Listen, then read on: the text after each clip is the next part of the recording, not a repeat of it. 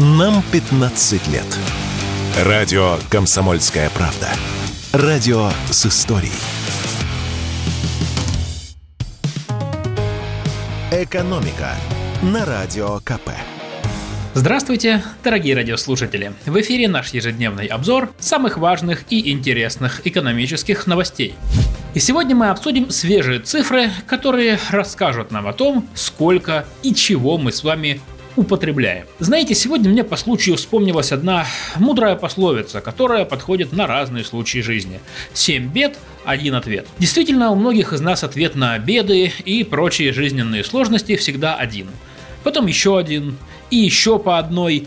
И вот результат. Как подсчитали аналитики компании Финэкспертиза, в прошлом году в России был побит рекорд по продажам крепкого спиртного. Это водка, коньяк, виски, джин и прочие напитки крепче 25 градусов. За год среднестатистический россиянин употребил, э, я бы даже сказал, злоупотребил 7,2 литра крепкого алкоголя.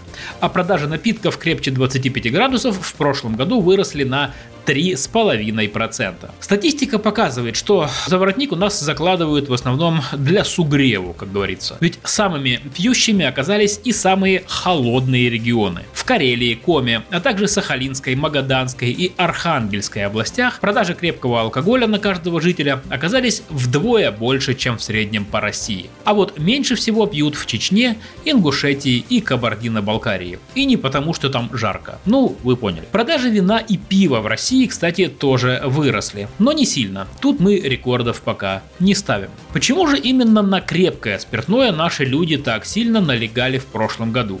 Эксперты связывают это не только со сложными временами, но и с импортозамещением. Напомню, что за последние два года из России ушли многие иностранные производители алкоголя. Водка Абсолют, виски Балантайнс, Джим, Бифитер и прочие подобные напитки теперь в Россию не поставляются официально. А те напитки, которые идут по параллельному импорту, серьезно подорожали. На этом фоне в России резко выросло производство собственных виски, рома, джина и прочего, скажем скажем так, элитного алкоголя. Стоит он дешевле импортных аналогов, причем даже если сравнивать цены с досанкционными. Вот россияне и дегустируют доступные отечественные вискари с джинами. А заодно и коньяк. Продажи коньяка за год в России выросли на 10%. Других горячительных напитков крепче 25 градусов на 21,5%. А вот водки, кстати, пить стали меньше. Хотя и не намного. Продажи снизились за год на 0,2%. 0,2%. Еще одна причина роста продаж крепкого алкоголя – это ситуация с выездным туризмом. Печальная ситуация. Отдых за рубежом для россиян сильно подорожал. И если раньше наш человек ехал за границу и там наслаждался текилами и прочими вискарями, то теперь он в отпуске занимается тем же самым, но уже на родине. Ну и что я все про выпивку да про выпивку? Давайте поговорим про деньги. Ни один работодатель не любит платить сотрудникам больше положенного, даже если они работают дольше отведенных законом 40 часов в неделю. А ведь в Трудовом кодексе есть правило, что первые два часа сверхурочной работы в день оплачиваются по ставке в полтора раза больше, чем обычное рабочее время а остальные часы в двойном размере. Правда, в Трудовом кодексе нет пометки, что именно брать за основу для расчетов – оклад или полный доход сотрудника с учетом премий и прочих доплат. Поэтому некоторые работодатели мухлюют – платят по нижней планке, исходя из одного лишь оклада.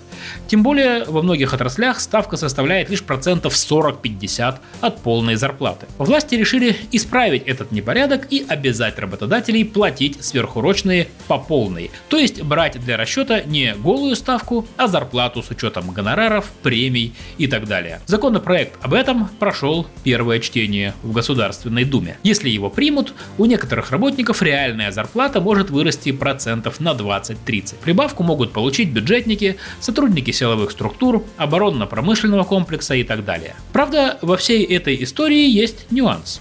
Сверхурочные начисляются лишь тогда, когда есть документ, в котором руководитель письменно просит конкретного сотрудника отработать дополнительное время. Если такой бумажки нет, то и оплачивать сверхурочную работу начальник не обязан.